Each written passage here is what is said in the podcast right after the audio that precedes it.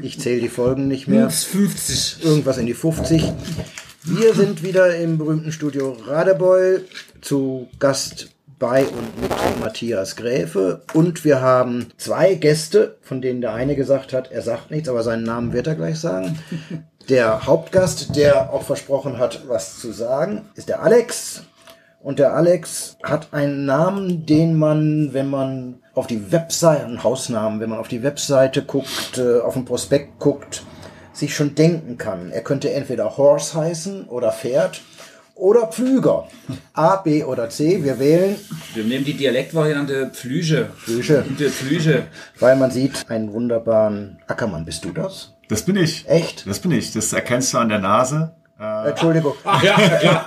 Ja. ich werde dieses Bild Eindeutig. leider bringen müssen. Die Nase, okay, da ist eine Nase drauf, okay. Ja. Und das Pferd? das Pferd ist der Herr Müller. Äh, ähm, gibt's, gibt's, schön. gibt's hoffentlich noch, gibt's leider aktuell nicht mehr bei uns im Betrieb. Wir haben das vor, äh, vor paar Jahren gemacht, äh, wo wir unsere beste Lage mit dem Pferd bewirtschaftet haben, weil ich das einfach ein schlüssiges Konzept fand und Ja. zumal der Pflüger das auch irgendwie vielleicht mal machen sollte. Früher haben wir es ja auch gemacht. Ja, uns gibt's ja schon sehr lang. Kommen ja aus der Landwirtschaft. Also Pflüger ist jetzt auch keine Bankerfamilie, sondern eben Landwirtschaft. Und dann fand ich das cool.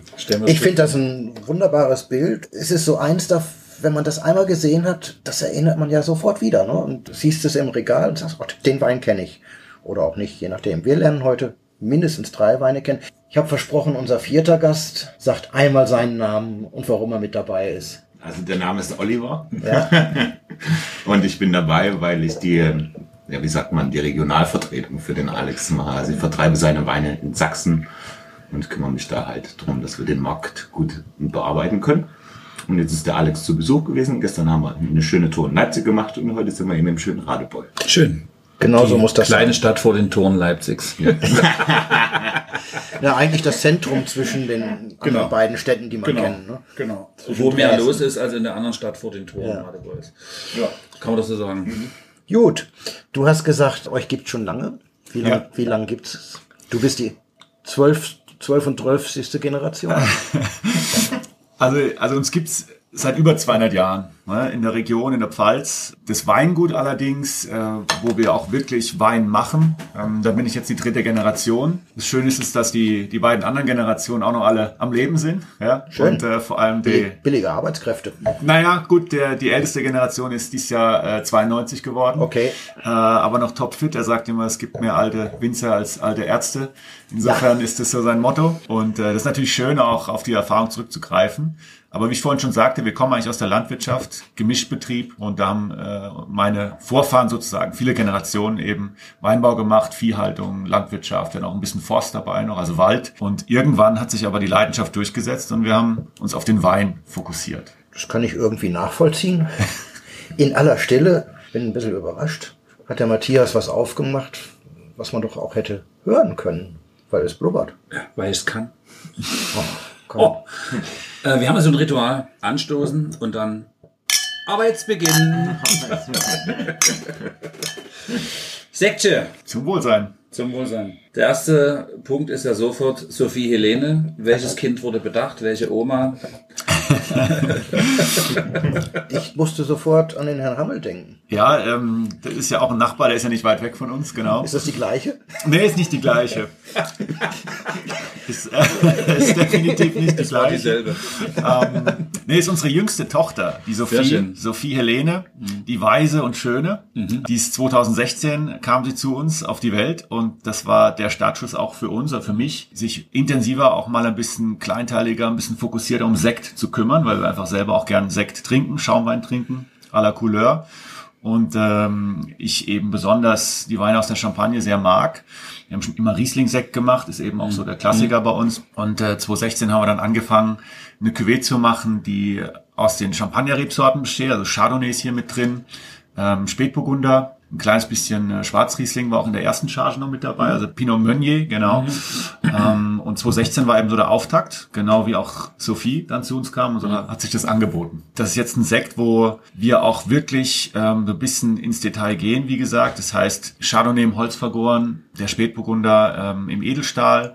Wir haben hier zum ersten Mal auch äh, ein bisschen mit Reserveweinen gearbeitet, ganz so wie man es in der Champagne eben auch macht. Also nicht nach dem Motto, wir gehen mal nach der Ernte durch den Keller und der Wein, der die höchste Säure hat, wird auch dann versektet, sondern wir fangen im Grunde auch schon im Weinberg damit an, suchen die, die Flächen raus, äh, auch von der, von der Klonenauswahl, dass wir einfach da ein bisschen eine Schlankheit auch schon bekommen im, im Sektgrundwein. Mit den Reserveweinen komponieren wir dann was zusammen, was dann am Ende als Sekt auch irgendwie immer noch was Weiniges äh, haben muss. Ja? Und äh, so ist das dann entstanden und macht uns großen, großen Spaß. Sind wir auch recht erfolgreich mittlerweile. Das macht's ja erstmal schon mal grundsätzlich sympathisch, dass sie weinige, nicht diese aufstoßende Kohlensäuresäule, sondern dieses äh, angenehm begleitende. Versektest du selber? Ähm, Oder lässt du versekten? Wir lassen versekten, also die Grundweine, wie gesagt, kommen von uns und da machen wir uns auch viel Mühe. Und das ist ein Studienkollege von mir, der Tim Weißbach, äh, damals auch einer der größten Chaoten irgendwie. Wir waren immer so die Letzten auf den Partys. äh, und äh, Was, ähm, bei der Ankunftszeit oder bei der ich kann es nicht mehr sagen. Morgen? Es, es, ging sehr oft die Sonne wieder auf. Ja. Schön. Als, als wir dann raus sind. Und, äh, und er hat mir gesagt, ähm, er will, wenn er in Geisenheim fertig Mhm. ist, ähm, möchte er sich auf das Thema Sekt konzentrieren.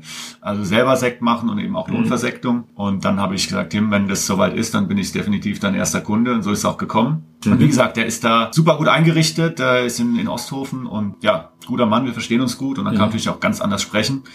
Äh, und das hat unsere Sekte, wie gesagt, auch auf ein sehr, sehr gutes Niveau gehoben, diese Zusammenarbeit. Also du bringst die Grundweine dann zu ihm? Ja, Okay, gut. Transfer. Wobei, ich muss mal sagen, das eh schon nicht ganz so attraktive Bad Dürkheim ist definitiv weit über Osthofen. also, Bad Dürkheim ist doch schön. Ja, na klar, genau, die Spielbank. Das muss man deutsch aussprechen. Das größte Gar. Bad Dürkheim. genau, Ja, genau. genau. Ja, wir, haben, wir haben so ein paar, ein paar, ein paar Fallstricke. Ähm, also äh, wir machen ja 40 Prozent im Export auch, ja. Und wenn dann unsere Gäste kommen äh, aus Übersee oder eben englischsprachig und wenn, dann muss ich erstmal erklären, dass es nicht Bad Dürkheim ist, sondern dass, es, wieder- dass wir eben eine Spa-City sind. Ja, das ist dann schon wieder ein bisschen was anderes. Und äh, man kann dann, wenn man auf dem Michelsberg steht, kann man so schräg rüber gucken zu einem Weinberg, der heißt Fuchsmantel mit CH. Ja, da muss man auch mal aufpassen. Fällt mir Karl Schäfer ein.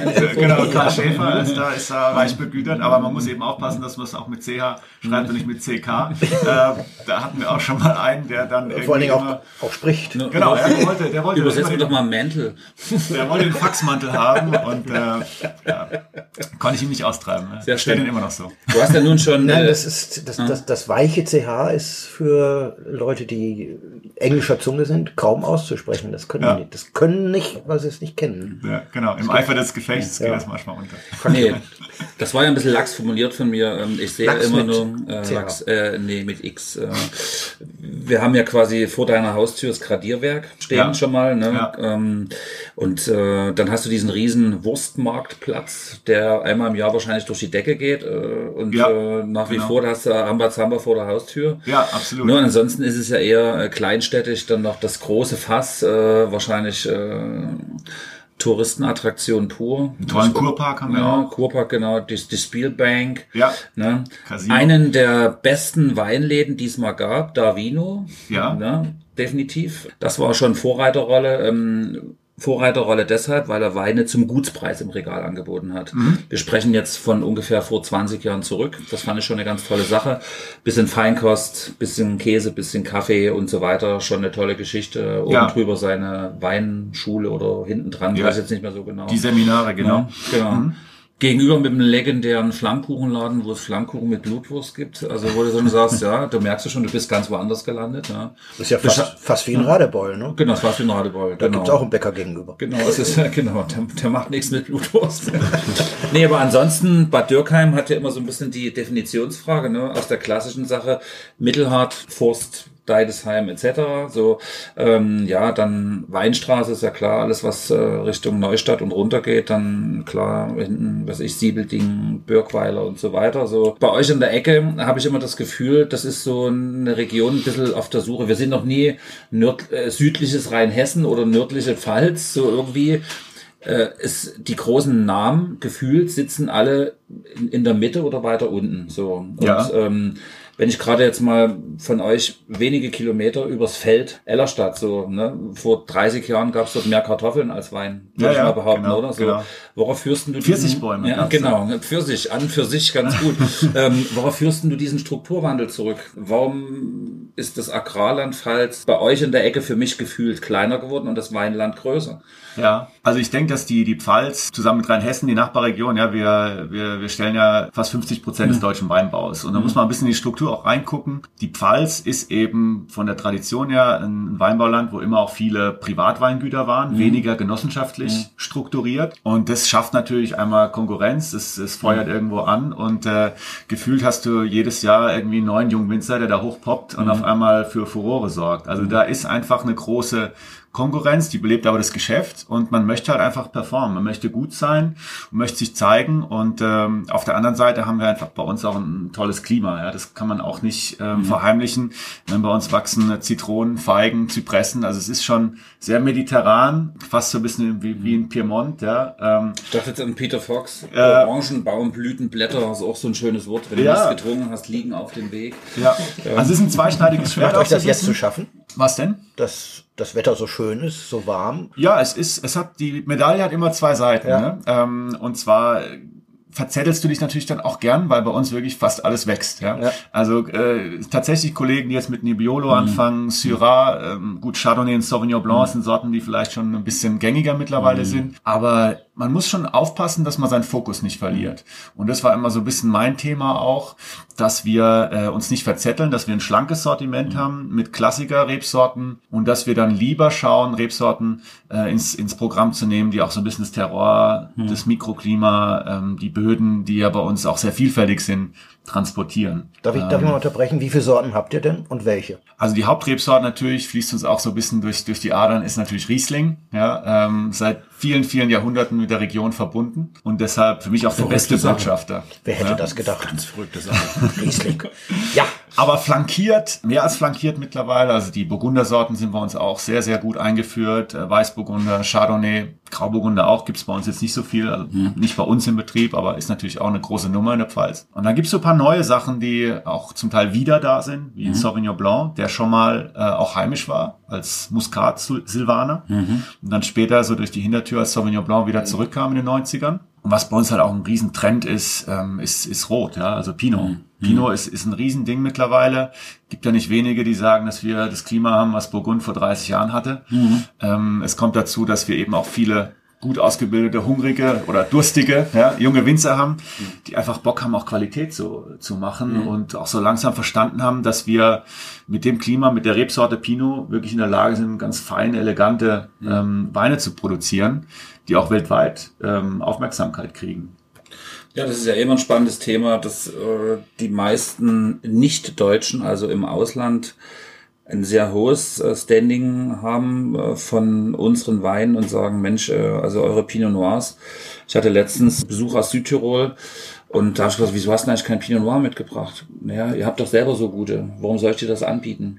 Also das Spannende ist dieses fast schon bisschen zurücknehmende, devote Einstellung, so nach dem Motto, warum soll ich denn das überhaupt bringen? Und wenn du dann Schrägstrich gegenüber die Kundschaft im Laden siehst, da ist schon ein Grundverständnis für Pinot Noir da, aber komischerweise läuft es ja doch dann oft in diese Dunkelbeeren, Saftigkeits, Hauch, Tannin, Holz, Vanille-Nummer, das vollmundig saftige. Ja. Also ich habe das Gefühl, der deutsche Konsument will immer genau das haben, was eigentlich hier nicht geht, beziehungsweise was mit einfachen Mitteln, entschuldige dieses äh, vielleicht etwas abwehrend äh, Wort, äh, was du als eine Cuvée rausballern kannst, aber da ist null Lebensalter, null ähm, Entwicklungspotenzial im Wein, sondern es ist jetzt für den Moment lecker und fertig. Ähm, und deswegen ist es ja gerade sehr spannend, dass du sagst, der Pinot Noir. In der Sophie Helene, falls ich es überhört habe, bitte ich um Entschuldigung, ist was drin? Chardonnay, 50 Prozent und 50 Prozent Pinot Noir. Und am ersten Jahrgang 2000. War der, war, da war schon die ganze Anwesend. Und 2016 war Da auch war noch der Schwarzriesling Genau, drin. der, der der hin? Mini. Der Weinberg ist nach wie vor da und wir nutzen den für unsere, unsere Rosé-Produktion. Ähm, und wie gesagt, in manchen Jahren äh, küvettieren wir den auch so im 5 bis 6 Prozent Bereich in, in den Sektgrundwein mit rein. Also das heißt jetzt nicht, dass er äh, in der nächsten Charge nicht mit dabei ist. Okay. Ähm, das ist für mich so ein bisschen das Salz in der Suppe. Mit dem Meunier kannst du wirklich nochmal eine schöne Struktur auch reinbringen. Äh, das Ganze nochmal richtig schön, wie soll ich sagen, ausbalancieren auch. Und das kommt immer auf den Jahrgang drauf an. Ne? Hier haben wir hauptsächlich jetzt äh, 17er Jahrgang drin, ähm, will mal sagen 80 Prozent circa. Und der Rest sind eben Reserveweine. Degogiert 921. Ja, 30 Monate auf der Hefe. Also wir machen hier auch klassisches Verfahren oder traditionelles Verfahren. Äh, Methode Champenoise. ähm, Andere würden den Wein dann 30 nennen oder so. oder so. 32. Sieht doch nicht immer so schwarz. Ja, manchmal. Nee, finde ich gut. Ja. Ne? Und also ich denke, was man auch merkt, ne, durch, durch dieses lange Hefelager kriegt der Sekt halt auch eine unwahrscheinlich feine Perlage. Ja? Äh, und das ist etwas, wo ich auch in der Zusammenarbeit hier mit, mit meinem Kollegen, wo wir das so ein bisschen äh, eruiert haben, weil eigentlich gesetzlich müssen die Sekte mindestens neun Monate auf der Hefe liegen. Ja? Das ist eigentlich viel zu wenig, wenn du diese Feinheit möchtest, vor allem diese feine Perlage, dieses Mousseux, was äh, dann so, so, soll ich sagen, so, so den, den Mund wässrig macht, ja, wo du richtig Bock hast aufs nächste Glas. Höre ich da dezenten Wunsch nach Reformation? Österreich hat ja bis vor knapp 20 oder 25 Jahren nie ein großes Augenmerk auf Sekt gelegt. Ja. Es gab schon, keine Frage, äh, tolle Manufakturen, Katus und sonst was. Und jetzt gibt's ja dort eine richtige Qualitätspyramide, die es wiederum so in der präzisen Form in Deutschland nicht gibt. Würdest du dir sowas für uns wünschen? Also wir haben ja einen gesetzlichen Rahmen, ja, wir haben ja ein Ja. Weingesetz, was, was Dinge vorgibt. Und ich denke, den Erfolg, den kannst du eigentlich nicht über irgendein Gesetz zwanghaft herbeiführen, sondern das Gefühl zu sagen, wir müssen jetzt hier einen Schritt weitergehen, wir müssen hier vielleicht mehr machen, als gesetzlich gefordert ist. Das muss immer der Antrieb sein von den Erzeugern, von, den von den Betrieben, von den, von den Menschen, die hinten dran stecken und am Ende auch von dem Markt. Ja, wir sind ja am Ende, äh, bewegen wir uns ja doch schon ein bisschen in, in Competition mit äh, Cava oder mit äh, Champagner vielleicht auch, mit, mit verschiedenen Cremants und so weiter. Und da müssen wir einfach performen. Und wenn ich sage, jetzt mache ich einfach mal Dienst nach Vorschrift 0815, ja, machen wir die neun Monate und dann ab in den Markt damit und dann schießen wir eigentlich selber ins Knie. Dann muss man das langsam aufbauen und, und dann halt einfach äh, sagen, wir gehen über das, was gefordert ist, raus, um besser zu sein. Okay. Du hast ja gerade ein paar Mitbewerber angesprochen, Carver und Co. Ich habe ja manchmal dort nicht zwingend das Gefühl, dass die es wesentlich mehr ausreizen als die Monate. Die Frage ist ja oft, äh, ist es wirklich die Macht der Lebensmittelkonzerne, also der, Entschuldigung, der Handelskonzerne, ein Preisbild, ein Regalsortiment zu bestimmen? Es gibt ja glücklicherweise viele Ausnahmen mittlerweile. Edekas und Reves sind ja da meistens ganz vorne weg, dass man dem Kunden in Deutschland nur diese, äh, sage ich mal, net 350 bis 650 Range zumutet. Schafft das euch, die Bühne dann sowas zu platzieren? Oder wird es für euch dadurch umso schwerer, weil der Kunde sagt, naja, kriege ich auch drei Flaschen von dem anderen dafür? Ja, also ich denke, man, man muss ein bisschen breiter sehen. Es gibt ja nicht den Kunden. Ja, ähm, es gibt ja auch nicht die Gelegenheit, wo man den Sekt dann trinkt. Ja, ich, das ist ja, das ist ja bunt. Das ist ja breit gefächert. Und ich denke, natürlich brauchst du irgendwo die Einstiegsdrogen. Ja, du brauchst ja so ein Grundrauschen und du musst die Leute ja auch langsam auch weiter mit dir Das mitentwickeln. gefällt mir gut. Ein Grundrauschen.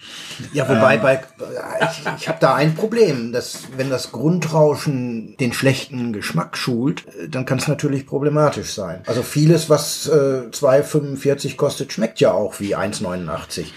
Und äh, Vor 45. ja. Und wenn man an einen besseren Geschmack gewöhnt ist, mag man ja auch nicht mehr zurückgehen. Ja. Also insofern denke ich mir, dass wenn man mit einer höheren Qualität anfängt zu sagen, das ist jetzt unser Blubber, ich vermeide Worte wie Sekt, Cremant oder Champagner, sondern das ist unser Getränk und das muss so schmecken und nicht schlechter, aber dafür kostet es auch so und nicht weniger. Dass Ja. das mit der Einstiegsdroge auch nach hinten losgehen kann, wenn sie zu einfach ist. Ja, nee, ich gebe dir recht. Auf der anderen Seite, die Sachen, die da im Regal stehen für 2,50, äh, 3,50, wie auch immer, die reißen natürlich keinen von uns hier vom Hocker. Das ist klar. Das sind oftmals technisch saubere, so ein bisschen industriell hergestellte Sachen, die äh, einfach nur funktionieren. Ja, das ist wirklich absolut Basis. Aber es kann schon sein, wenn man dann als Neuling äh, sich sowas mal reintut, ja, dass da irgendwie trotzdem eine Neugier geweckt ist. Vielleicht möchte man auch mal was äh, mehr erfahren. Vielleicht guckt man sich mal die Webseite an. Vielleicht schaut man mal an, wo aus was für eine Region das kommt. Vielleicht entdeckt man dann auch schon, hoppla, ich habe mir jetzt hier was, was wirklich was, was Fades eigentlich mir eingekauft. Äh, möchte jetzt mal mehr wissen. Ich denke schon, dass das irgendwo der erste Schritt sein kann, ja. Mhm. Und Habt das, ihr nur den einen im Angebot oder noch einen zweiten? wir haben noch einen zweiten. Wir haben noch einen Riesling-Sekt auch im Angebot. Wir überlegen stark, das auch nochmal über einen reinen Rosé-Sekt zu erweitern in der Zukunft, weil das Thema Sekt mich halt wirklich auch gepackt hat und ich da auch noch ein großes Potenzial sehe, äh, im In- und auch im Ausland. Insofern ähm, sind wir da auf einer Reise jetzt, die hoffentlich noch ein bisschen dauert.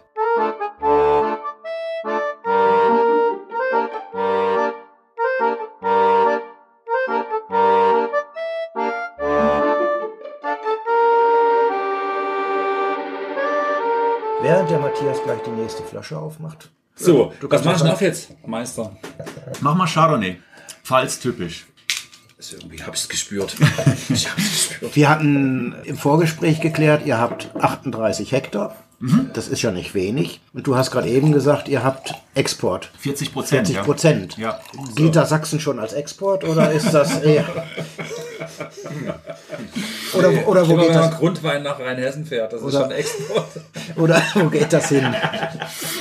Nee, Sachsen gilt nicht als Export. Also Sachsen ist äh, eine Region, in die ich sehr, sehr gern komme, möchte ich an der Stelle hier nochmal betonen. Ähm, macht, macht mir großen Spaß. Ja, hast du jetzt eingehandelt zu Hause. Ja, ganz genau, ganz genau, ganz genau. Permanently present for you. Nee, ähm, ich meine, die, die, unter, äh, die Mitarbeiterstruktur bei uns im Weingut, um da mal anzufangen, ist sowieso auch sehr bunt. Ja? Aber wir haben Leute aus, aus, äh, aus Sachsen, wir haben Leute, äh, wir haben Leute aus Polen, wir haben Leute aus Rumänien, wir haben Leute aus Kolumbien, wir haben äh, jemand, äh, der ursprünglich aus Schottland kam, jetzt äh, bei uns lebt. Das finde ich auch gut. Das, das, da lege ich, ich immer auch Wert drauf gelegt, weil jede Kultur, jede, jede Nationalität bringt ja auch immer was mit äh, und, und das macht ein ganz lebendiges Betriebsklima, finde ich. Aber zurück zum Export. Auch da war es mir ich hab, bin schon mal gern gereist, ja. Und äh, spreche auch äh, ein bisschen Französisch, ein bisschen Englisch auch. Das hat mir schon immer Spaß gemacht und ich dachte dann, wie kann ich das verbinden? Ja, ähm, und idealerweise, damit ich dann von zu Hause auch das Go bekomme. Ähm, Dienstreise. Dienstreise, äh, suche ich mir ein paar Länder raus, wo ich schon immer gern hin wollte und versuche da auch ein bisschen Wein zu verkaufen. Und so hat sich das nach und nach entwickelt. Ja. Ähm, und wir decken mittlerweile eigentlich fast ganz Europa ab. Ja. Selbst Frankreich kauft bei uns ein. Pinots exportieren wir nach Frankreich. Das ist eigentlich so in die Höhle des Löwen. Ja. Äh, ganz, ganz tolle Sache. Wir machen Übersee auch natürlich. USA ist ein wichtiger Markt, der sich jetzt die letzten ähm, fünf, sechs Jahre sehr stark entwickelt hat. Ja, Skandinavien ist sehr wichtig für uns. Benelux, ähm, hier Tschechien, äh, auch ein, ein toller Markt für uns, der mir auch persönlich Spaß macht. Und ich habe immer gesagt, die Leute, mit denen wir zusammenarbeiten, da muss auch eine Sympathie sein. Ja, wir sind zwar, du sagst 38 Hektar, es ist äh, sicher eine gewisse Betriebsgröße mittlerweile da. Wir haben Mitarbeiter, natürlich ist die Familie immer noch äh, involviert, aber wir haben eine gewisse Größe und auch Verantwortung. Nichtsdestotrotz versuche ich immer mit Leuten zusammenzuarbeiten, mit denen ich auch im besten Fall befreundet sein will. Nicht ganz ähm, unspitzfindige Frage. Organisierst du den Vertrieb selber? Oder hast du da starke Partner an der Seite? Ich organisiere das selbst. Wie gesagt, ich suche mal die Partner äh, so ein bisschen raus, so gut es geht. Das war immer meine Strategie. Und wie gesagt, die Leute müssen verstehen, was wir machen. Die müssen auch mal bei uns gewesen sein. Die müssen unsere Weine gut finden. Und man muss sich selber auch mögen. Ja, wenn da keine Sympathie da ist und wir wissen alle, wir sind nicht in der Staubsaugerbranche, wir sind auch nicht in der ähm, Computerbranche, wir sind im Weinbau. Und da geht es auch viel mit Emotionen zu. Wir verkaufen auch so ein bisschen dieses Lebensgefühl. Und wenn der Vertriebspartner, der so mein verlängerter Arm ist, ja, den ich quasi wie ein Mitarbeiter sehe, ja, der Olli ist wie ein Mitarbeiter für mich eigentlich, obwohl er natürlich nicht auf meiner Gehaltsliste steht, aber er versteht, was wir machen, er trägt es hier in die Region nach Sachsen und die anderen wo auch immer hin, ja, und so so sehe ich das.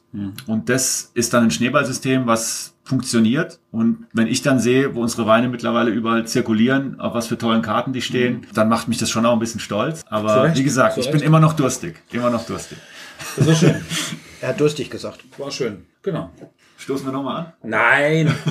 Das Niveau war. Weißt du, man nickt sich eigentlich niveauvoll zu, aber Ja. das ist okay, machen wir gerne nochmal. Man zwinkert sich zu. Genau, ne? über, Foto. über den Glasrand. Genau. Chardonnay, typisch Pfalz. Also, also das ist ja die Chardonnay-Welle ist so in den 90ern rübergeschwappt. Ne? Und äh, damals hat man eben versucht, das wollte ich das noch ein bisschen aufgreifen, was du vorhin auch gesagt hast mit den dunklen, kräftigen Rotweinen. Wir hatten so eine Zeit in den 90ern, ähm, auch wenn ich mit meinem Vater dann über diese älteren Jahrgänge so spreche, dann war es fast so, die Leute haben sich ein bisschen geschämt eigentlich, mhm. ja, dass man nicht in der Lage war, mal so einen dunklen, kräftigen Spanier irgendwie auch auf die Flasche zu bringen, ja, so mhm. als, äh, soll ich sagen, ähm, als Kopie mehr mhm. oder weniger.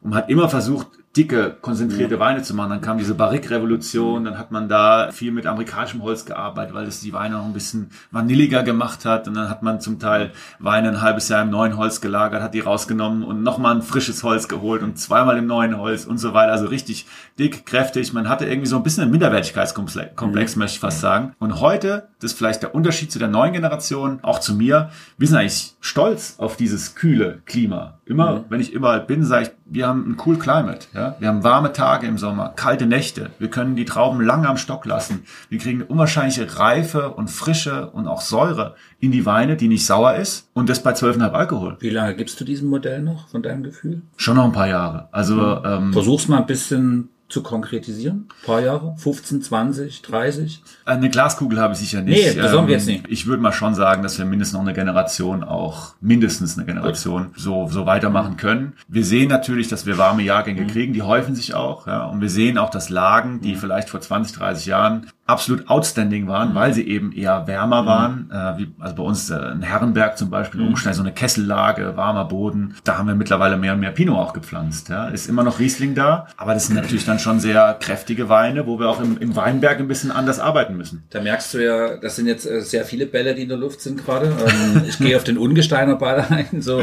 ja. 12 und 13, wenn du das ja. hast. Äh, ja. Großartig von heute, das ist schon alles unpräzise. Das wird immer voller, immer weicher im Glas. Also sag ich mal, circa zehn Jahre zurück war das unglaublich große Lage. Fand ich noch besser als den Kaltstatter als Beispiel für ja, mich so. Ja, ja. Und das andere ist natürlich, die Frage habe ich natürlich nicht umsonst gestellt. Etwas vorgreifend zwar, Bio Dynamite wird der nächste Wein sein, aber du bist ja ein Betrieb, der sich ähm, einer ganz bestimmten Arbeitsweise verschrieben hat. Ja. Du hast vor uns deine Herkunft aus der Landwirtschaft. Ähm, können wir uns die Hand reichen? Ich bin gelernter Rinderzüchter Gut, und habe ja. mich eigentlich mehr mit dem Boden für das Futter beschäftigt, weil auf das, was an Luzerne und Klee dort in den Stallgang geschmissen wurde, nicht so toll war. Du bist, da, was du isst, ne? Äh, genau. ja, das sieht's ja bei mir super aus. Und der Uli muss ich da Gedanken machen, so ein bisschen. Noch nur wohl. Ein Stück der Weinreise in Württemberg. da sieht's ganz gut aus. Nee, aber genau. Worauf will ich hinaus? Siehst du das als eine Art Zukunftsversprechen, Dinge zu tun, um die Weichen zu stellen für die Zukunft? Oder habt ihr damit eigentlich schon angefangen? Konkret die Beantwortung Klimaerwärmung, Boden, andere Feuchtigkeit oder Niederschlagsverhältnisse, mhm. unabhängig jetzt von den Themen Nachhaltigkeit, Energie im Betrieb und so weiter. Ich war ja schon mal zu Gast bei dir äh, im Haus und hab mich da, kann mich da sehr gut an die Kellerführung erinnern. Mal Stichwort Keller mit Schwerkraft arbeiten. Vor 30 Jahren, hä? Und heute, naja klar, mhm. ganz normal. Ne? Mhm. So. Mhm.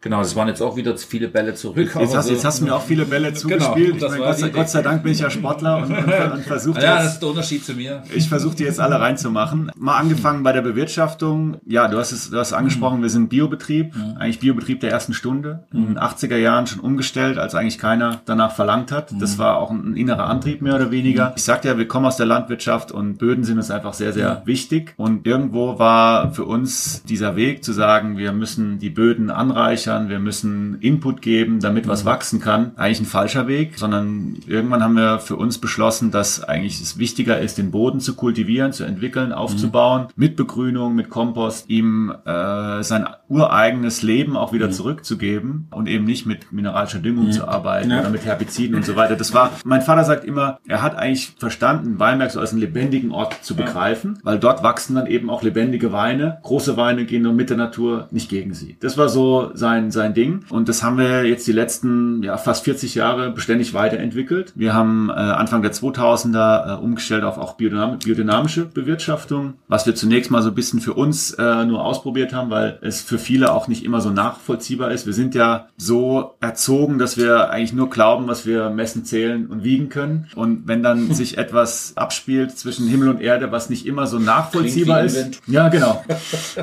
Und, und, äh, und das ist das Schöne eigentlich an der biodynamischen Wirtschaftsweise. Du kommst vielmehr auch wieder so in eine, in eine Beobachtung rein. Mhm. Ähm, es ist im Grunde sehr feinstofflich, was sich da abspielt. Wirkungsweise vergleichbar mit Homöopathie, obwohl es anders funktioniert, aber es ist eben sehr feinstofflich. Und das ist, äh, das ist etwas, was uns auch viel gebracht hat, wo wir auch unsere Lagen nochmal viel besser verstanden haben. Versuch mal knapp zu beschreiben, Unterschied ökologische Arbeitsweise, biodynamische Arbeitsweise? Ja, also mit zwei Schlagwörtern eigentlich. Ja. Äh, biologische Arbeitsweise bringt Biodiversität mhm. wieder in die Weinberge zurück, mhm. bricht Monokultur auf. Ja. Und die Biodünnbewirtschaftung sorgt dann einfach für eine Lebendigkeit auch okay. ja, und für eine Individualität. Mhm. Und das wollen wir ja im Weinbau. Siehst du das eine als Vorstufe des anderen? Ich denke, das eine geht nicht ohne das andere. Okay. So würde ich sagen. Ähm, das ist jetzt natürlich ist es ein Weg und man mhm. muss auch als Winzer, als als Unternehmer am mhm. Ende auch muss man schauen, wie komme ich damit klar, wie kommen meine Mitarbeiter damit mhm. klar, dass es funktioniert funktioniert, dass es für die Böden, für die Weine, für die Produkte, die wir mhm. erzeugen, ähm, der einzige Weg ist, um nachhaltig gute Weine mhm. zu machen. Und mit gut meine ich jetzt nicht unbedingt, dass die Weine mehr Frucht haben oder eine ausbalancierter sind, sondern es geht einfach darum, dass diese Weine uns gut tun, dass sie authentisch sind, dass sie das transportieren, was wir uns gedacht haben, in Kombination mit unseren Böden und dem Klima. Und äh, das ist für mich der Weg. Ich habe in den vergangenen vier Wochen viele mhm. Winzer kennengelernt, weil ich an Mosel, Saar, Hofer und Württemberg unterwegs war die sagen, wir wirtschaften schon so, aber wir lassen uns nicht zertifizieren, damit wir in schwierigen Jahren wie 21 es den Böden nicht antun müssen, jeden zweiten Tag mit dem Trecker rüber zu, zu hirschen, mhm. sondern dann was, ich fass mal zusammen mit einem Wort, was jetzt meins ist, effektiverem was zu machen, was wir sonst nicht machen. Mhm. Also wir machen es so lange biologisch, teilweise auch biologisch dynamisch vom Kopf her, bis das uns jemand so ärgert, dass wir sagen, nee, ich lass mich nicht ärgern. Mhm. Wie kommt ihr mit solchen Jahren klar? Wenn es dauernd regnet, wenn die Pilze sich freundlich zuwinken? Ja, also du sagst, also letztes Jahr 21 war sicher ein taffer Jahrgang. Äh, in vielerlei Hinsicht. Ähm, es war nicht ganz so extrem wie an der A, Gott wo natürlich eine Riesenkatastrophe ja. war. Aber bei uns in der Pfalz war es auch schwierig. Ja. Wir sind relativ spät gestartet, dann ist es gewachsen wie blöd. Äh, wir haben uns gefühlt wie im Dschungel, auch vom Wetter her. Mhm. Viel Niederschlag. Die, du sagst richtig, die Pilze, ja, äh, Pero, Peronospora. Ja.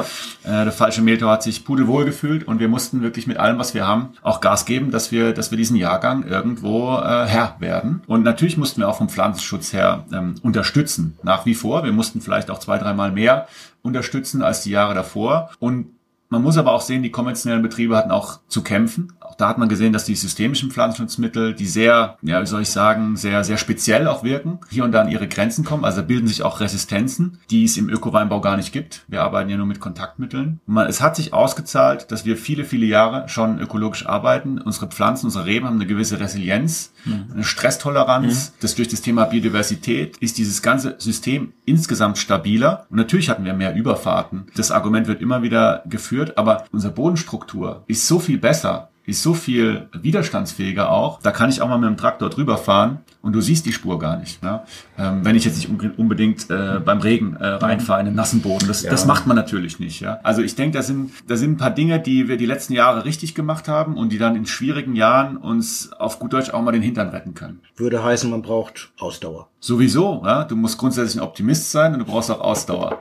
Und ich kann dir sagen, letztes Jahr zusammen mit meinem Außenbetriebsleiter, mit dem Simon Krieger, wir haben dann irgendwann mal da gestanden und haben gesagt, ähm, jetzt zählen wir mal zwei und zwei zusammen, wie viel werden wir dieses Jahr überhaupt im Keller drin haben? Und äh, das war dann schon ähm, spannend, ja, weil er, gut, er hat es ein bisschen kritischer gesehen als ich, bin vielleicht der größere Optimist, wie auch immer.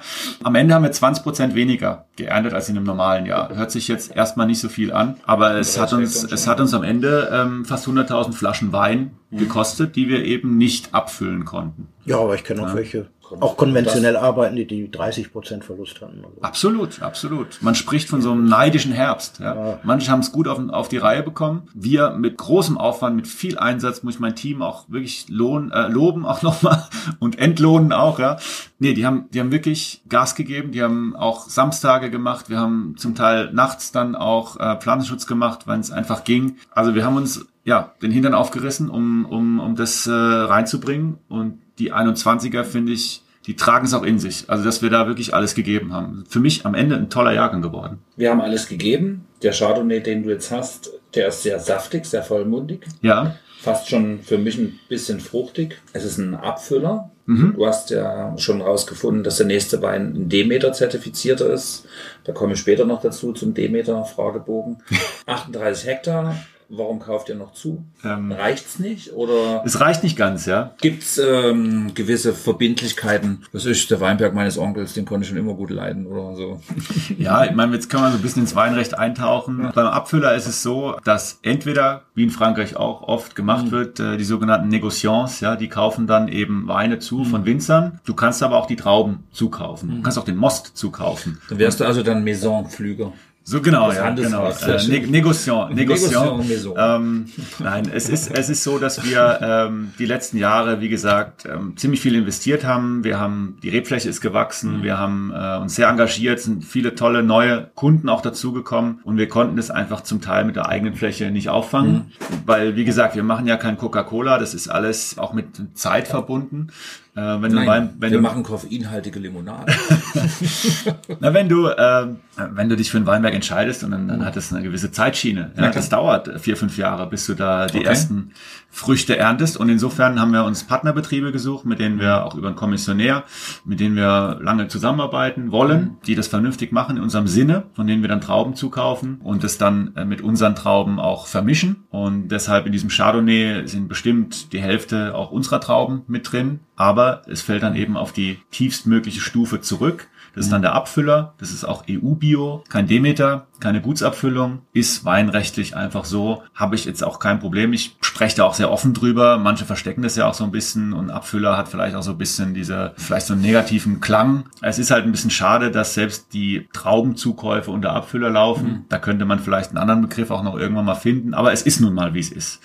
Und deshalb haben wir das so gemacht und es, äh, die Stufe oben drüber, hier Biodynamite oder unsere Traditionslinie, Pinot und, und auch Riesling, die kommen auch dann alle von eigenen Flächen. Du hast den Bund der deutschen Weinkommissionäre nicht erwähnt. Du hast nur Weine kommissionieren genannt. Ja. Ist das sowas ähnliches? Also wir arbeiten mit einer Weinkommission zusammen, okay. ja, genau. Die kennt mich jetzt auch schon lange, die Eva, und äh, wenn ich dann was brauche und dann können wir uns da immer unterhalten. Genau. Das ist aber schön. Also ist das auch ein bisschen persönliches Beziehungsmanagement, um Weine zu bekommen? Nach dem Motto, die kennt dich, du kennst sie und du kannst ja nicht irgendeinen Chardonnay jetzt hier dazu kommen oder suchst du es dann nochmal selber vor Ort aus? Also ich, ich lasse mal ein bisschen die Hosen runter. Ich bin halt einfach so. Ja, ich, äh, bei mir menschelt's unwahrscheinlich schnell. Ähm, ich bin zwar sicher auch hier und da mal ein Rechner und muss gucken, was kostet's mich, wo, wo wollen wir hin, was können wir machen. Aber ich habe es halt einfach gern mit Leuten zu tun. Ich bin dann auch so, dass äh, mir eine Sympathie einfach wichtig ist und dann und dann spreche ich gern eins zu eins mit den Leuten. Ich habe dann auch äh, keine Lust über irgendwelche Centbeträge zu verhandeln. Wenn das wenn das gut ist, wenn das passt, dann machen wir das auch. Okay. So so bin ich halt einfach. Da ja, muss ich auch sagen, so, so sind wir auch erzogen, auch meine meine Brüder. Wir sind da offen und haben da auch mehr Spaß dran. Am Ende will ich auch wieder äh, in den Spiegel gucken können. Und äh, da gibt's auch diesen Spruch von den Buddenbrooks, kennst du den? Mach äh, Geschäfte bei Tage, die dich in der Nacht ruhig schlafen lassen. und äh, Ich bin und so froh, dass Thomas Mann ist, dass ich das weiß. und so mache ich das. Ja, so mache ich das. Äh, du hast erwähnt Brüder, wie viel sind's? Sind Zwei. die im Unternehmen? Zwei? Gibt Schwestern? Äh, Schwestern gibt's auch, Halbschwestern. Ja, also wir sind ein Halbschwestern, bunter okay. Haufen. Ja. Sind die Ähm, im Betrieb? Keiner im Betrieb. Okay. Es sei denn, wir machen eine Feier, dann kommen alle. Klar, bei dem und die bringen Essen mit, oder?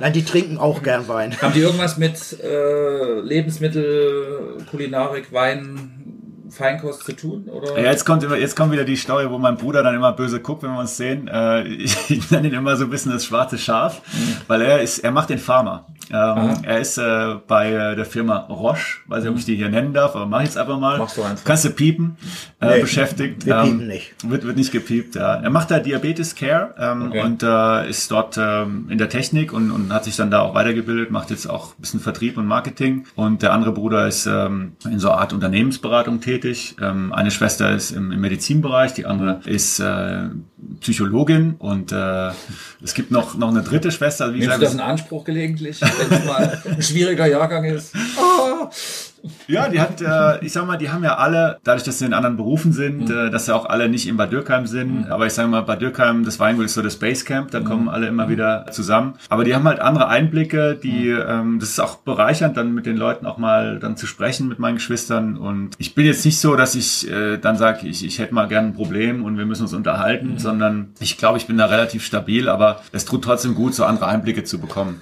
Ja. Was ja im Endeffekt auch Biodiversität ist.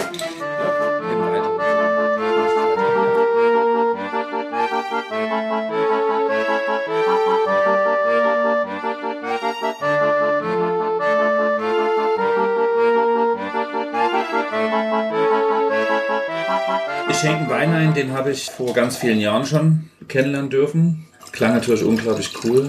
Äh, Bio Dynamite. Ist definitiv der, der griffigere und der, der schönere Name wie das Original. Weil den Wein gibt's schon sehr lange. Länger als es Bio Dynamite gibt. Ist eine, ist eine Cuvée, ein gemischter Satz aus Riesling und Gewürztraminer. Und so hieß es auch früher. Das war der Dürkheimer Feuerberg, Riesling, Gewürztraminer, Kabinett, trocken, gemischter Satz. Ja. Du durftest gemischter Satz draufschreiben? Das ist- Frage für einen Freund. Bis die Wiener kamen. Ja, das ist, also wir durften, soweit ich das weiß, ja, jetzt lehne ich mich ein bisschen aus dem Fenster, durften wir auch gemischter Satz draufschreiben, Ja. weil es auch einer ist. Bis ja. die Wiener kamen und die Wiener haben dann gesagt, gemischter Satz dürfen nur wir. Das ist dann Das ist mir doch wurscht. wie so oft in der EU, wenn sagen. eine Region sagt, das ist unseres, dann ist es deren. Mhm. Champagner ist ein Beispiel, was wir alle kennen. Ja, wobei die gemischten Sätze auch im Elsass natürlich eine lange Tradition haben. Ja, in Sachsen äh, auch. auch. Hier in Sachsen, genau, habe ich, habe ich letztens auch gelernt. Eigentlich Der eine. Nee, die waren ja eigentlich alle. Also früher, also hier Rheingau, die haben ja früher alles im gemischten Satz, weil denen das wurscht war, Hauptsache lecker. Ja, Ja, ja, Hauptsache es wurde was reif. Ja. Irgendwas Das war, glaube ich, die Grundidee. irgendwas- Lecker. irgendwas Und wird Wein schon war kommen. sauber als Wasser. Also ganz einfach. Ja, also diese Kombination hat definitiv auch ihren Ursprung darin, dass eben Rieslinge, äh, jetzt sprechen wir von den 60er, 70er Jahren, nicht immer die Fülle hatten, wie sie heute haben, ja? sondern äh, manchmal einfach auch sehr karg waren, säurebetont, nicht immer so die Reife äh, hatten, genau. Und da brauchtest du mit Gewürztraminer, der immer früher reif wird, der ein bisschen stoffiger ist, weicher in der Säure ist, auch ein tolles Bukett hat, ähm, brauchtest du was, äh, um das auszubalancieren. Das war eigentlich die ursprüngliche Idee vom gemischten Satz. Ja. Und wir haben das, äh, wir haben das im Grunde, ja, den Ball hochgehalten, um mal wieder beim Sport zu bleiben. Und äh, weil ich diese Kombination schon immer mochte. Äh, wir haben jetzt auch wieder einen neuen Weinberg gepflanzt, ähm, der auch aus Riesling Gewürztraminer besteht, weil wir das einfach weiter Den ihr kultivieren direkt so wollen. gepflanzt? Ja. Siehst du? Also richtig, richtig random, ja. Also Echt? so dass am Ende keiner mehr weiß, wo was ist. Wo was ist. Ich vergleiche es immer gern äh, mit so einer Schulklasse dann, ja, Mhm. ähm, weil wir auch verschiedene Klone dann reinnehmen und wir haben jetzt schon ein paar Mal davon gesprochen, dass wir Individualität möchten. Und wie gesagt, so ein Weinberg für mich ist irgendwie so eine Schulklasse. Da gibt's den Schlauen, den Dummen, den Clown, der, der immer zu spät kommt. Mhm. Ja. Und insgesamt, dieses, diese Kombination ist halt einfach eine Schulklasse, eine Individualität, die du nicht kopieren kannst. Und die Bienen mögen es, weil die finden immer irgendwo was, was gerade blüht. Ja, das sowieso. Das sowieso. Also bei uns Zieht sich dann ja vielleicht ein wenig. blüht's, blüht sehr viel in den Weinbergen. Wir sehen ja auch jedes Jahr Begrünung ein, hat man es ja vorhin schon davon, wo auch Begrünungspflanzen dabei sind, die vielleicht nicht unbedingt so wichtig wären für den Boden oder für die Nützlinge, aber einfach schön aussehen. Ja. Ja. Das ist ruhig lecker. Lecker. Schlotzt. In, in der Nase hat er mich zuerst ein wenig Zurückhaltend gemacht. Zweifeln lassen. Ja. Aber das- legt sich. Wir haben ein gespaltenes Verhältnis zum Traminer. Das ist in Sachsen angeblich schon geschichtlich ganz wichtig und toll. Der oft zitierte Schloss-Traminer, die gelbe Wildrose etc. Und es gibt sicherlich große Sachen, Klaus Zimmerling als Beispiel. Ne? Ja. Also äh, da steht zu Recht Gewürztraminer auch drauf. Das wurde ein bisschen überstrapaziert, vor allen Dingen mit diesem etwas breitem, süßlich-duftigen Bouquet angelegt.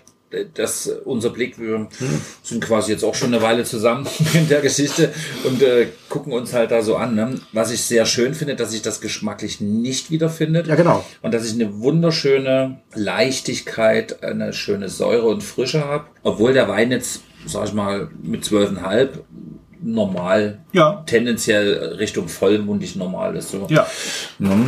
Also ich denke, hier Für sind wir auch 21 super ausbalanciert. Ne? Ja, ja. Und, und ich denke, hier sind wir jetzt schon noch im Bereich, ähm, wo man auch den Wein auf jeden Fall solo trinken kann. Aber das ist auch ein Wein, der, finde ich, ein toller Speisebegleiter ist. Wir haben ja mittlerweile, finde ich, ja auch viele Einflüsse, die so ein bisschen exotischer sind. Ja, sprechen wir eben so ein bisschen schärfere Gerichte an, Chili ähm, oder auch diese moderneren Gewürze oder Kräuter wie jetzt Wasabi oder ein Koriander, ähm, so ein bisschen die in Anführungszeichen asiatische Küche. Da passt natürlich sowas auch unwahrscheinlich gut dazu. Genau. Apropos neue Trends. Ich habe gestern Strandalgen bestellt zum ersten Mal. Strandalgen sind schon auch spannend. oder Nordseestrand? Genau, Strand halt, ne, Strand. Ähm, Was machst du ist ja, ist damit? der famous Trend-Algen. From the Faxmantel. nee.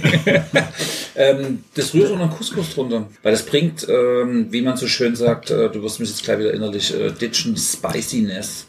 Also diese, ähm, was die ganzen Blogger lieben, so diese Schwurbeleien. Du hast eine, du hast einen Biss erstmal, ne? Also das sind wirklich die Algen, die du jetzt zum Beispiel Ostseeurlaub, Nordseeurlaub, die so schön im Wasser stehen, Ja. äh, kennst. Du hast so ein bisschen eine, eine, Textur und die haben tatsächlich eine gute Schärfe. Ja. Und, ähm, ja.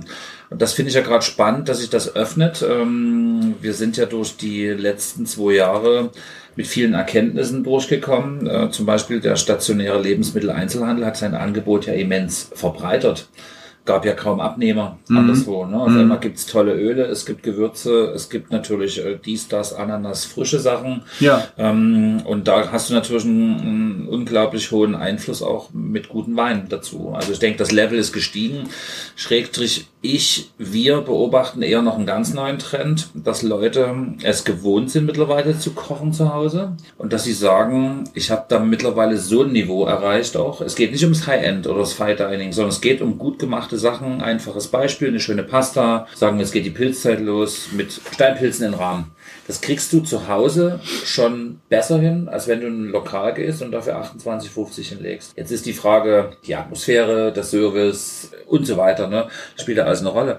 Aber das ist mittlerweile auch ein Trend, wo man ein, also was wir beobachten, wo die Leute einfach sagen, nö, nehme ich jetzt nicht mehr teil, sondern nur noch zu ausgewählten Veranstaltungen. Und dann wird aber auch erwartet, gib Gas. Mach einfach, ne? Du meinst im Restaurant, oder? Natürlich, im Ja. Restaurant so. Ne? Ja. Wir sind eine klassische Mischgeschichte. Du hast Leute, die einen Espresso trinken, die eine Flasche kaufen, die ein kleines Präsent holen oder ein bisschen Käse oder Schinken und parallel wird gegessen. So und, äh, und dann hast du eben abends einen Tisch, die essen acht, neun, zehn Gänge teilweise, alles ganz klein. Und im Endeffekt, eigentlich heißt es dann nur noch, bitte nicht das oder bitte nicht diesen Weintyp. Alles andere mach. Ja. So, und natürlich dieses Infotainment, wo kommt der Wein her, wer hat ihn gemacht, was sind die Ideen und dann einfach auch ein bisschen auf die Streitbarkeit eingehen und hier hast du natürlich eine sehr hohe Trefferquote mit dem Wein. Ja, der ist natürlich auch wieder sehr saftig angelegt und wir haben uns ja mit deinem Wein auch vor Corona sehr intensiv beschäftigt und wir waren so weit, dass wir eigentlich zu einer Sortimentsbestimmung gekommen sind. Hier fehlen ja viele Weine noch äh, gerade im, sag ich mal, äh, erste Lage, große Lagensegment. Und dann ist das ja alles äh, kaputt gegangen. Und ähm, deswegen ist es ja umso schöner, heute wieder einen Einstieg zu finden in die Sache. Ja. Ne? Und ja, die äh, sächsische Tangente ist ja da auch nicht so unwichtig. Jetzt müssen wir jetzt mal aufklären. Jawohl. Das ist ist bereits die sächsische Tangente. Naja, Und da gibt's noch eine weibliche Du, sächsische du hast ja Tangente. schon Namen genannt. Die Anna hier zu Recht bekannte Birka hat eine Tochter. hat eine Tochter und die Anna. Anna, also die jagt durch die Pfalz und ist jetzt gerade bei euch aufgeschlagen. Inso- Genau. Insofern muss er vorsichtig sein, wenn du jetzt gleich ins Bistro kommst, sei nett zur Mutti. Genau, hör auf die Mutti. Ich bin immer nett, ja, oder? Also, Ja, natürlich. Oh, Dennis Suggestivfrage noch, ich bin doch immer nett, oder? Oder? Sehr schön. Ja. Nee, aber was, was du eben gesagt hast, möchte ich auch auf jeden Fall unterstreichen. Ähm, ich meine, ich bin ja, äh, habe ja Glück gehabt. Meine Frau ist auch eine sehr gute Köchin. Die hat äh, im Catcher Hof hat sie ähm, ihre Ausbildung genossen, ähm, Hört, hat hört. also so ein bisschen Sterneniveau auch gekocht, war kommt eher aus einer kochverrückten Familie, wusste ich vorher aber nicht. Äh, Habe ich natürlich gern mitgenommen. ähm, und, äh, und wir kochen da auch viel. Wir haben auch drei Kinder, wie gesagt. Sophie ist ja nur die kleinste. Es gibt noch zwei andere Mädels, die sind neun, die Elise und die Lina ist jetzt zwölf. Und ähm, wir kochen da auch gern zusammen. Die haben da schon auch Interesse. Ja, es gibt eine klare Rollenverteilung. Meine Frau kocht, ich räume dann weg. Ähm, Auch nicht schlecht. Anderswo ist der Herr grillt und die Frau Ist wie bei uns zu. Hause. Ich muss den Abwasch machen. Ähm, ja, äh, also ich gebe, das gebe ich auch offen zu. Ich esse es sehr gern. Ich esse auch sehr gern gut. Ich lasse mich da auch immer wieder inspirieren. Ich denke, ich krieg auch ganz gut paar Weine auf die auf die Straße. Ähm, ich bin aber ein ganz schlechter Koch.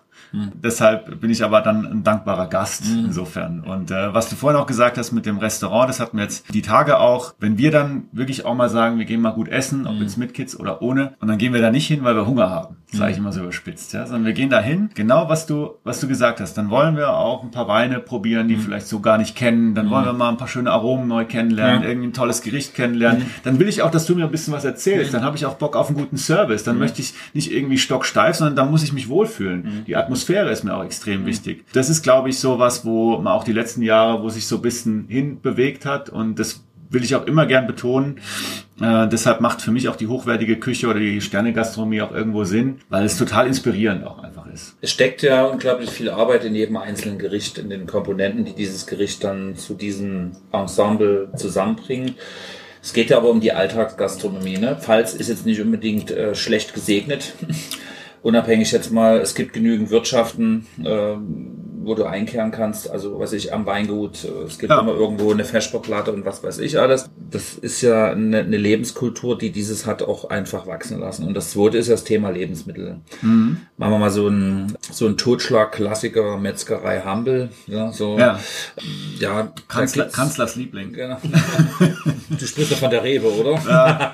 Vom, vom, vom Helmut. Der Helmut. Äh, für ja. die Jüngeren von uns, das war Das war mal ein großer, dicker Mann. vor der Kanzlerin, wo wir schon dachten, die sei lange dran, gab es einen, der war auch lange dran. So ist es, ja. ja. Genau. Und Das äh, ist äh, Kappes. Genau, die, äh, also diese Spezialisierung auf eine Sache, ne, in dem Fall auf Saumagen so. Und da gibt's ja ähm, diverse Adressen, wo du auch gut einkaufen kannst einfach. Ja. So.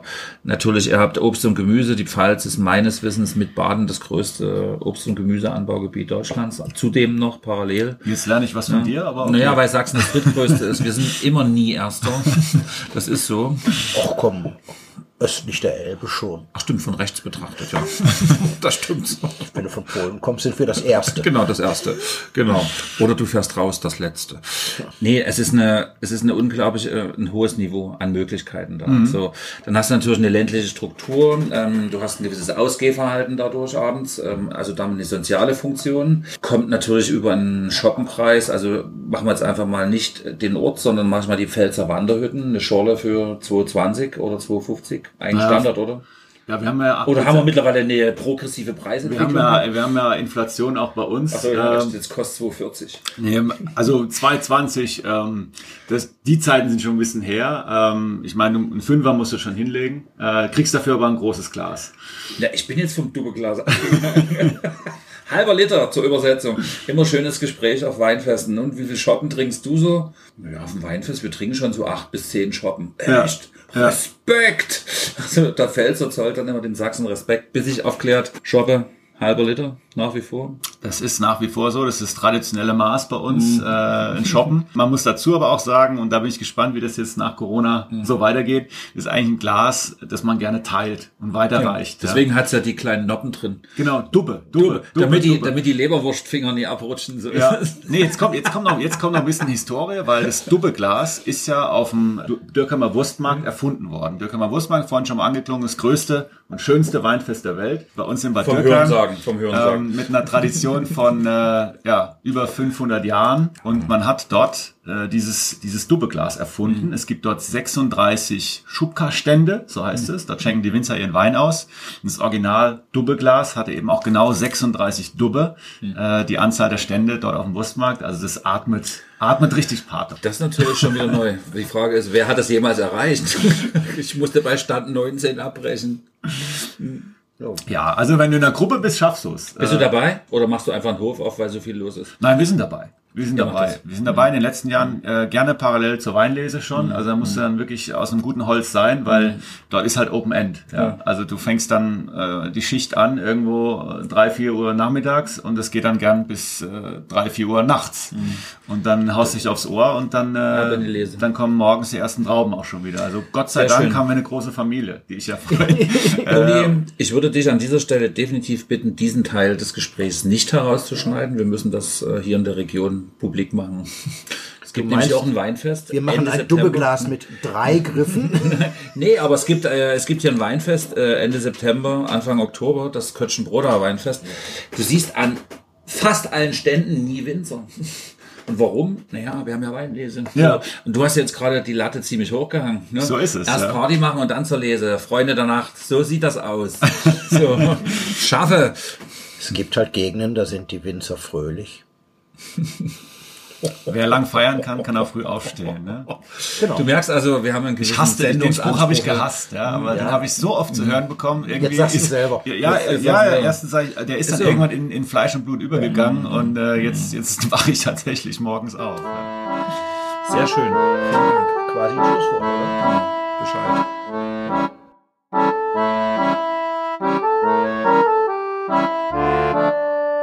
Thank